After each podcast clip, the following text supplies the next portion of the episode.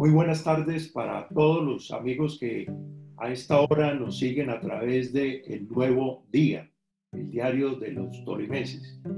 Eh, para esta ocasión tenemos un invitado muy especial, Antonio Navarro Wolf, ex constituyente, ex ministro de salud, ex senador, ex alcalde, ex gobernador. Eh, tiene una, un amplio conocimiento de la realidad política social del país, pero además de la realidad administrativa del Estado.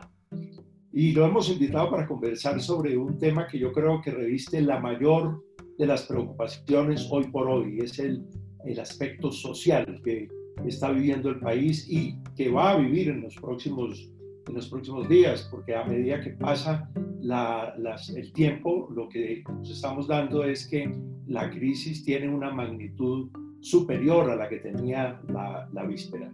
Eh, buenas tardes a Antonio Navarro, gracias por aceptar la invitación. Y para introducirnos en la conversación, me gustaría preguntarle cuál es la apreciación que tiene sobre el momento que vivimos.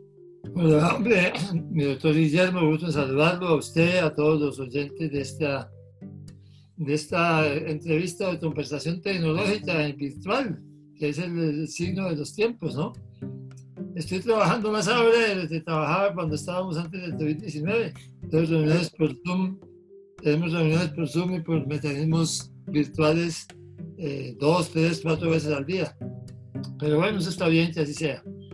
Eh, estamos en un momento en que todavía los momentos más difíciles para Colombia están por llegar. Hasta ahora se ha logrado aplazar eh, una curva muy alta que ponga en riesgo el sistema de salud y por lo tanto pone en riesgo muchas vidas. Porque digamos hay dos maneras de afrontar una situación como esta. Algunos que defienden la necesidad de la inmunidad de baño pronto, que es este tipo Brasil, de algún modo Estados Unidos, un país serio que lo está haciendo es Suecia, pero también, ¿no? de alguna manera Inglaterra intentó hasta que se contagió el señor primer ministro Boris Johnson y ahí ya como que cambió de opinión. Eh, pero hay quienes defienden esa tesis. En este momento para Colombia hay quienes en las redes sociales están planteando que es el mejor camino, que es ayudarle al virus a que se contagie pronto y la pandemia pase rápido. ¿Cuál es el problema de esa, de esa solución, entre comillas? Que el número de contagiados llega a ser muy superior a la capacidad de tratamiento y de, cura que tiene el sistema de salud. No hay unidades de cuidados intensivos suficientes para un pico donde según las proyecciones que epidemiólogos han hecho para Bogotá solamente, Guillermo, podría llegar a 14.000 casos de necesidad de UCI en un solo día, cuando en Bogotá en este momento disponibles para UCI, disponibles para COVID-19 hay un poco más de 600. Entonces, evidentemente, esa inmunidad de baño pronta, esa ayudarle al virus a que se contagie todo el mundo rápido y pase rápido la pandemia, es una idea muy poco afortunada en mi opinión. La otra es la que ha asumido el gobierno colombiano, que es correcta, que empezó así en Bogotá con, la, eh, con el simular eso de la alcaldesa hizo eh, eh, a mediados de marzo, y que después fue atendida por el gobierno, que es ir controlando para que la pandemia no se acelere demasiado, pero se prolongue en el tiempo. Es el costo de la, del manejo cuidadoso de aislamiento. Se prolonga en el tiempo y entonces empieza a producir otros problemas. La falta de ingresos de mucha gente, con todas las dificultades, primero para comer y luego para sobrevivir de muchos ciudadanos que al, con la digamos, suspensión de actividades productivas y de actividades comerciales, se quedan sin ingresos. Pero que salva vidas, indudablemente que salva vidas y es lo que estamos viviendo. Yo diría que el gobierno nacional eh, asumió bien el segundo camino, pero no ha asumido suficientemente bien las ayudas que tiene que dar a la gente más necesitada. Esta situación que estamos viviendo ha desnudado el nivel de desigualdad tan grande que tiene la sociedad colombiana. El nivel de informalidad, más del 60% del empleo en Colombia es informal. Y la desigualdad es eh, enorme. Miran los datos de ingresos por decirles que están en la página del DANE. Los invito a los que me están siguiendo a que lo hagan en la página del DANE hay información sobre una encuesta de ingresos que hicieron en 2016-2017 y la cantidad de gente que gana menos de un salario mínimo en Colombia es mucha, muchísima. Es el 20% de la población de las familias tienen ingresos menores a un salario mínimo, más de eso, 25%. Entonces esa desigualdad hace que la gente que se queda sin ingresos para sobrevivir empiece a pasar hambre, literalmente. Y eso es lo ha manejado también el gobierno, en mi, en mi opinión. No es cierto que el COVID amenace a todo el mundo por igual, que nos afecte a todos por igual. Y, yo creo que aquí, como bien usted decía, está desnudando unas realidades. También nos está mostrando una falla de, eh, de diseño de cómo pensamos el país. Creemos que todas las regiones son iguales y que es lo mismo Medellín que Quito, o que es lo mismo Bogotá que Leticia. Y, la, la, percepción que uno tiene, que yo personalmente tengo, es que las medidas se han tomado homogéneas para un país heterogéneo. ¿Es acertado eso de mandarnos a todos, a todo el mundo, a todos los barrios, todas las ciudades, todas las veredas para la casa al mismo tiempo? No, ya está claro, como se han tomado decisiones en las últimas semanas, que hay más de 800 municipios que no tienen casos de COVID-19 Exactamente. por lo tanto, que tiene que tener un manejo distinto de la situación de los municipios donde sí hay casos. Pero hay que, yo creo que este momento es un momento en que tenemos que tener más capacidad de reconocer las cosas buenas y de aportar ideas que de criticar. A veces somos muy dados en Colombia a la crítica, a la polarización. Yo recuerdo la Asamblea Constituyente fue un momento de consensos, con diferencias que teníamos cada uno de los constituyentes. Tomamos la decisión de hacer el mejor esfuerzo posible para conseguir la mejor constitución que pudiéramos hacer colectivamente. Y este momento me parece que podría ser algo parecido y no lo ha sido. Hay mucha gente criticando y no, no proponiendo. Y un gobierno que a veces no oye las propuestas. Y tal vez estamos dejando pasar la oportunidad de hacer un consenso nacional, de un manejo unitario, de una solución que necesita los mejores resultados para Colombia. Entonces empezaría por decir que sí hay cosas que se han hecho bien. Por ejemplo, el aislamiento entre regiones que se está manteniendo y que se va a mantener durante todo el mes de junio. Que de una región no se pueda pasar a otra.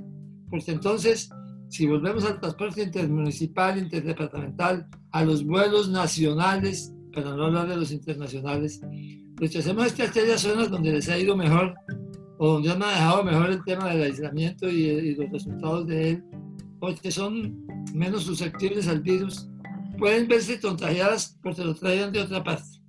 Entonces eso está bien. El aislamiento entre regiones está bien y creo que es correcto mantenerlo durante todo el mes de junio. Está Avianca y están las aerolíneas que están quebrándose con toda esta situación, pues qué pena nos da, pero eh, es preferible que se, quiebre una aerolínea y no que a, través de los vuelos nacionales vamos a empezar a llevar el virus de donde está a donde no ha llegado o donde hay muchísimo menos. De manera que eso se está haciendo bien.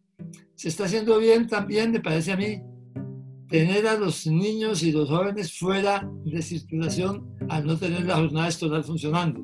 Eso está bien. Ahí están anunciando ya que en agosto va a volver a haber clases presenciales. Esperemos que pasa de aquí a agosto a ver si eso es posible. Porque esos niños y jóvenes se pueden contagiar y ser asintomáticos y se convierten en un mecanismo de transmisión de la enfermedad. ¿Verdad? Que esa es, esa es una decisión también que se ha tomado bien. En general, eh, lo que se ha hecho en Antioquia ha funcionado bien. En Antioquia están usando un triángulo detección lo más pronto posible de nuevos casos, identificación de todos los contactos de esos nuevos casos y aislamiento de esa parte de la población. No de todas, sino de los que están o contagiados o que tuvieron contacto con los contagiados, eso se aíslan. Así es como se, está funcionando el control del virus en Nueva Zelanda. Lo hizo China con Wuhan, lo que aislado China con Wuhan, lo, hizo Corea del Sur, y eso que mejor funciona y allí donde mejor lo han hecho es en Antioquia. Pero no es fácil hacerlo en otras partes del país. ¿Qué es lo que no está bien? En mi opinión, para poder también señalar cosas que considero que no estaban bien. A la gente más débil no le están dando la mano lo suficiente para que no te vea obligada a salir de la casa para no morirse de hambre. Un ingreso solidario de 160 mil pesos mensuales para los 3 millones de colombianos más pobres, que debería además ser mucho más, sería por lo menos para 6 o 7 millones de colombianos o 9 millones de colombianos más pobres, un ingreso solidario, pero un ingreso solidario más decente. Este ingreso solidario de 160 mil pesos no alcanza para comer. entonces, ¿qué pasa? Aunque les llegue ese ingreso solidario, tienen que salir a completar sus ingresos eh, haciendo trabajo informal de la naturaleza que sea. Y entonces, el propósito de evitarle el riesgo de contagio que se pierde. Me parece que no lo ha hecho bien el meterse la mano al bolsillo del gobierno nacional con los subsidios sobre todo para los sectores más débiles de la población. Ahora que, que usted hablaba de un informe del DANE, revisando algunas de las cifras del DANE, pues eh, encuentro cosas eh, bastante curiosas, he refrescado. Una de ellas es que el concepto de pobreza monetaria y el concepto de pobreza multidimensional según el DANE, una persona para 2018, me va a permitir leerlo textualmente, una persona que tenga un ingreso es pobre, quien tenga, o, extremadamente pobre, quien tenga un ingreso inferior a 117.605 pesos. Y pobre simplemente a quien tenga un ingreso de 257.433 pesos. Yo, yo creo que estas cifras, este concepto, nos estamos diciendo mentiras. Es imposible que una persona se pueda sostener con 250 mil pesos, un ingreso de 250 mil pesos al mes. Eso para sí, efectivamente. Y con 160 mil pesos también es imposible. Fíjese, hasta Álvaro Uribe Vélez, el presidente del Centro Democrático, el líder del Centro Democrático, propuso la semana pasada que se subiera ese ingreso solidario de 160 mil pesos a 350 mil pesos. Es más razonable, todavía es bajo. 54 senadores del país, de los partidos alternativos, de oposición, también del partido de la U, del Partido Liberal, están proponiendo, proponiendo que sea un salario mínimo. Pero bueno, si fuera medio salario mínimo, si fuera medio salario mínimo. Algo algo sería, pues diríamos, sin, sin que con eso vayan a, estar muy bien, por lo menos yo creo que podrían sobrevivir eh, las familias eh, más vulnerables y más pobres del país, pero con 160 mil pesos es dificilísimo que alguien pueda sobrevivir. Y en eso me parece que es donde ha fallado el gobierno colombiano. Eh, otros países han conseguido dinero de diversa naturaleza, créditos internacionales, eh, emisiones de los bancos emisores de cada país, o sea, créditos del Banco de la República al gobierno correspondiente para llegar con una cantidad de dinero un poco más razonable a la población para que nos ayude quedándose en casa el tiempo necesario. Pero en Colombia no, y entonces lo que estamos viendo es las ciudades grandes llenas de vendedores ambulantes y de gente buscándose la vida porque no se muere de hambre. Hoy el diario El Nuevo Día precisamente publica unas fotografías en la calle Tercera y le hablo así porque sé que, que usted conoce bien Ibagué, además es una ciudad con, eh, que, que, tiene vínculos afectivos, sus padres vivieron allí, de manera que no le es extraño que yo le hable de la 12 con Tercera, por ejemplo. Y ahí están los vendedores ambulantes. Y, y, cómo se va a manejar esto? Eh, ¿Cómo pedirles que se queden en la casa? ¿Cómo pedirles que que asuman todo el distanciamiento social. Yo creo que estamos ante una situación inédita de una, vamos a tener una crisis social eh, impresionante que, que no, no, no se, nadie sabe cómo manejarla. Lo primero hay que decir es que el pico de la pandemia no ha llegado a Colombia todavía. Los, el, distanciamiento social, la cuarentena, sobre todo al principio, que fue bastante estricta, bajó el pico y lo movió en el tiempo, lo hizo eh, que, se, vaya a presentarse más tarde. Hay diversas interpretaciones, hay diversas interpretaciones de cuándo va a llegar, que va a llegar el mes de junio, eh, que va a llegar a principios de julio, pero no ha llegado todavía. Por eso no podemos tratar victoria.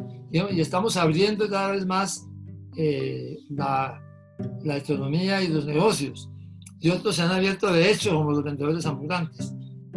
Aún con cierto nivel de apertura, hay un triángulo que es el que funciona muy bien, que fue el que ya habíamos hablado, creo. Primero, identificación de la, del nuevo contagiado, personas que son contactos de ese contagiado y aislamiento de esos. Si se logra poner a funcionar eso bien, se podría entonces tener una mayor apertura de la economía, porque se aislarían aquellos que están más cerca del contagio y no tendríamos que aislar, digamos, masivamente a la gente. Pero muy pocas ciudades del país tienen capacidad de hacer ese seguimiento bien hecho.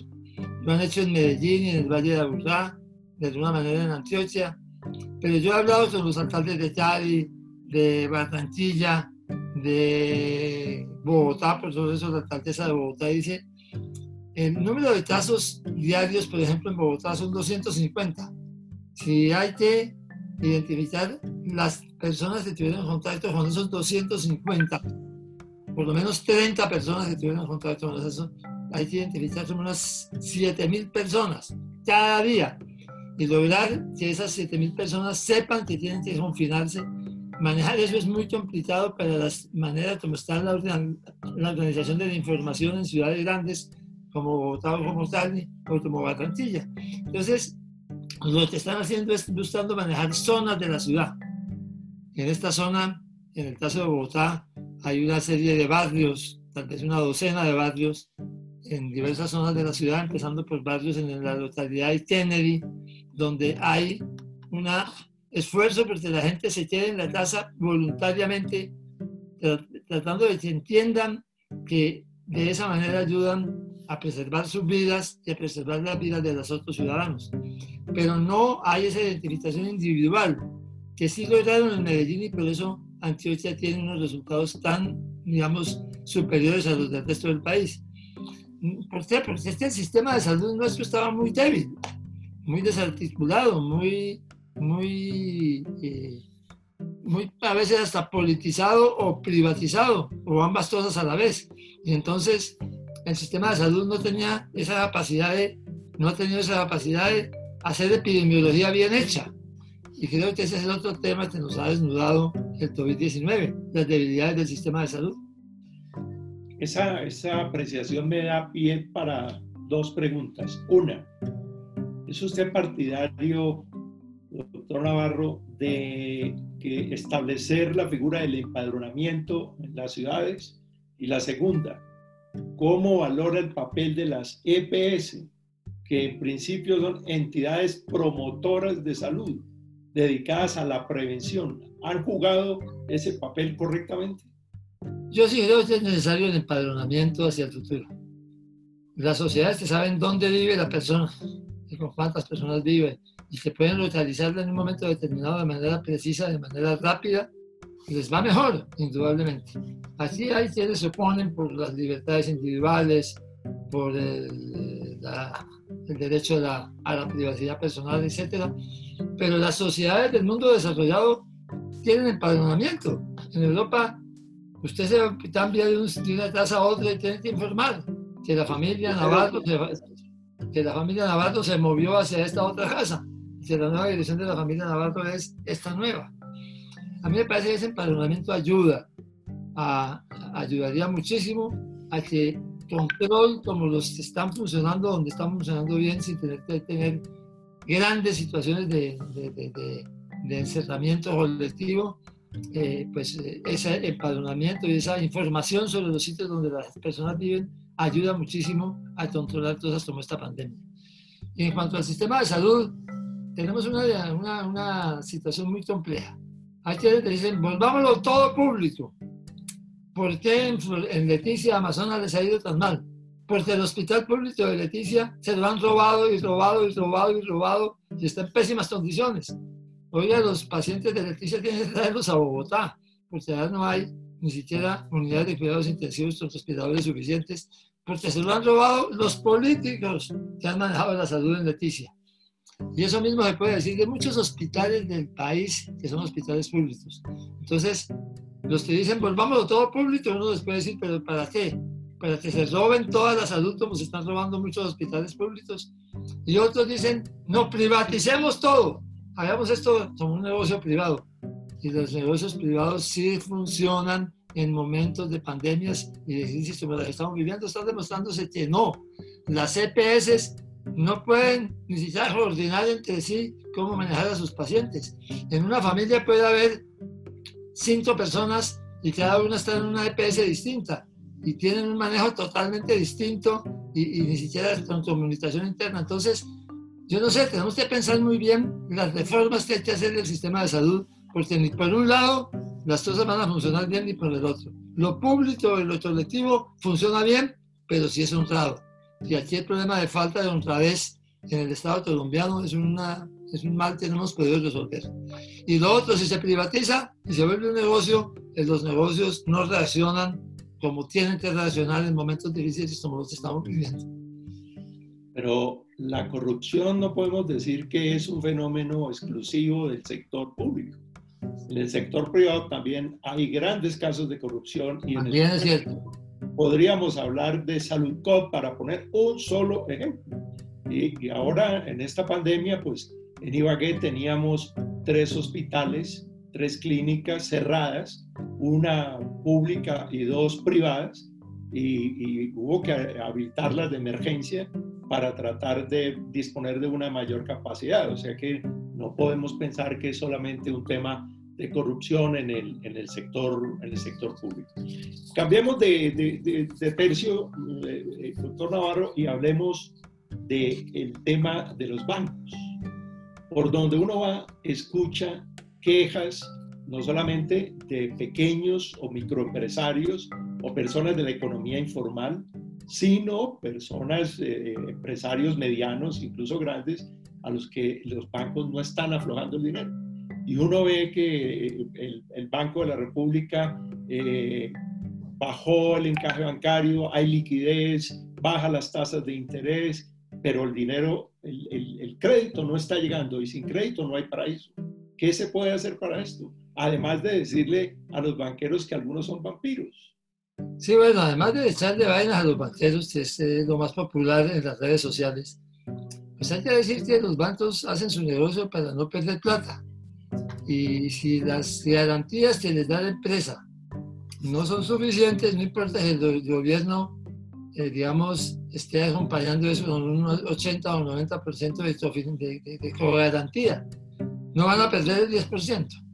Entonces, yo diría que los bancos no son la solución.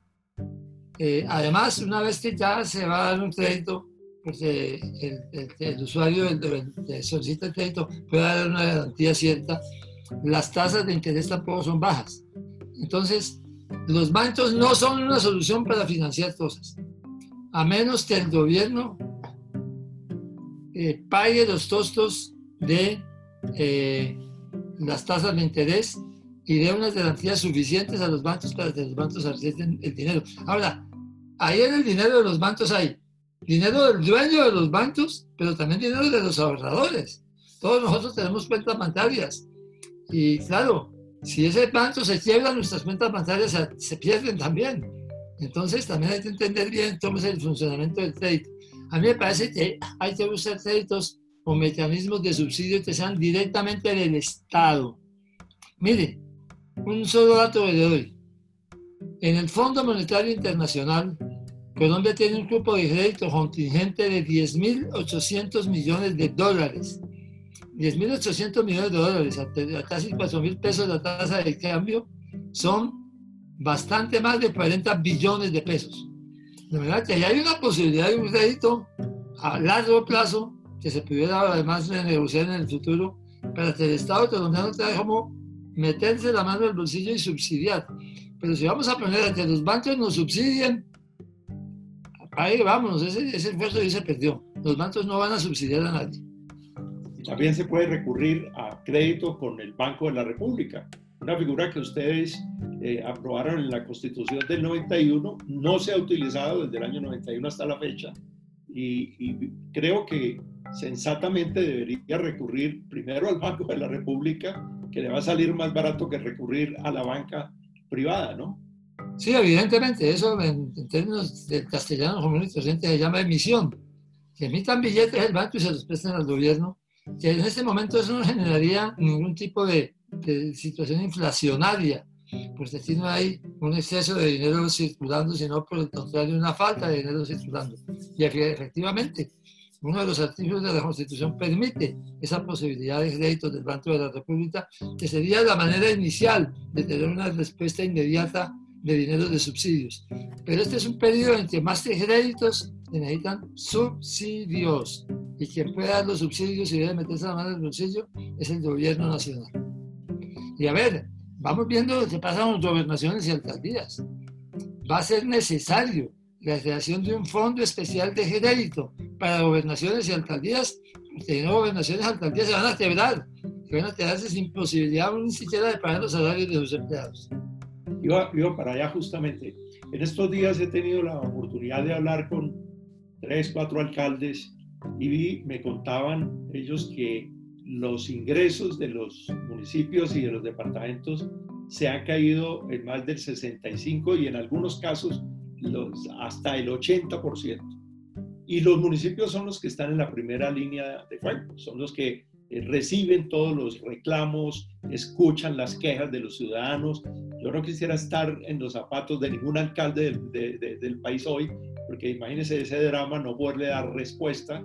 Este, políticas para contener el tema de salud de la pandemia, pero además cómo darle respuestas a lo social. De manera que el, el, tema que usted plantea de crear un, fondo, o sea, a lo mejor ya estará creado, de fortalecimiento a las entidades territoriales para que puedan eh, seguir adelante. Y, y, y, esto me permite eh, preguntarle, voy a hacerle una, una, una, una propuesta o una pregunta arriesgada. ¿No será que vamos a tener que legalizar la marihuana para buscar nuevos ingresos? eso no nos da para más, no nos da para tanto. En estos tiempos no ni para comprar marihuana la, plata, la gente tiene plata en, estas condiciones de pandemia. no, pero vea, pero vea, lo de las, lo de mire, municipios que pueden aplazar el cobro del predial necesitan el dinero ahora. Entonces, que haya un fondo, puedan un fondo del Gobierno Nacional, del Ministerio de Hacienda, que les preste para que cuando ellos en el futuro retauden el predial devuelvan el préstamo. Pero sí se hace urgente pensar en un fondo de por ahí unos 10 billones de pesos para darle créditos a municipios y departamentos que se van a quedar sin plata siquiera de funcionamiento al paso que van. Porque los municipios viven del predial, de industria y comercio, de impuestos que no son fáciles de restaurar ahora, y los departamentos viven de la venta de la de la cerveza y el ron. Y la gente que va a estar tomando cerveza vertiente entonces hasta le dice que hay en muchos sitios del país. Entonces sí se hay un riesgo de desfinanciación de las entidades territoriales que hacen que sea necesario un fondo de préstamo para entidades territoriales por parte del gobierno nacional que hasta ahora no lo ha creado hasta donde yo he revisado todos los decretos, no existe y es necesario. Bueno, doctor Navarro, es, eh, ha sido muy amable usted, el tiempo se nos, se nos va, eh, es un deleite conversar y, escucharlo, y ya apelando a sus buenos afectos con los tolimeses y con, en particular con los ibaguereños, me gustaría que les enviara un, un mensaje ¿Qué les diría a usted, sobre todo a los a cantidades de, de, tolimenses que hoy la están pasando mal? Primero, pues solidaridad total con todos los que la están pasando mal, que es la gran mayoría de la población colombiana y seguramente de los ibereños. Segundo, se necesita mucha cultura ciudadana. El comportamiento ciudadano es muy importante en, estos, en este periodo en que estamos. Si puede quedarse en casa, quédese en casa. Si tiene que salir a la calle, use tapabocas. Si no tiene para comprar tapabocas desechables, hágalo de tela y lo lava. Hace dos o tres de una camiseta y los puede estar lavando y los puede estar, se los puede estar cambiando. Mantenga el distanciamiento social. Aquí se necesita mucho de comportamiento, de cultura ciudadana para ayudar a cuidarnos y a cuidar a nuestros compañeros y a nuestros amigos y a nuestros conciudadanos. Un saludo especialísimo a todos y muchísimas gracias por esta oportunidad de hablar con la gente de Ibagué. Bueno, doctor Navarro, mil gracias y hasta la próxima. Esperamos que sea muy pronto. Buenas tardes a todos los amigos que nos han acompañado. Adiós, Guillermo, está muy bien.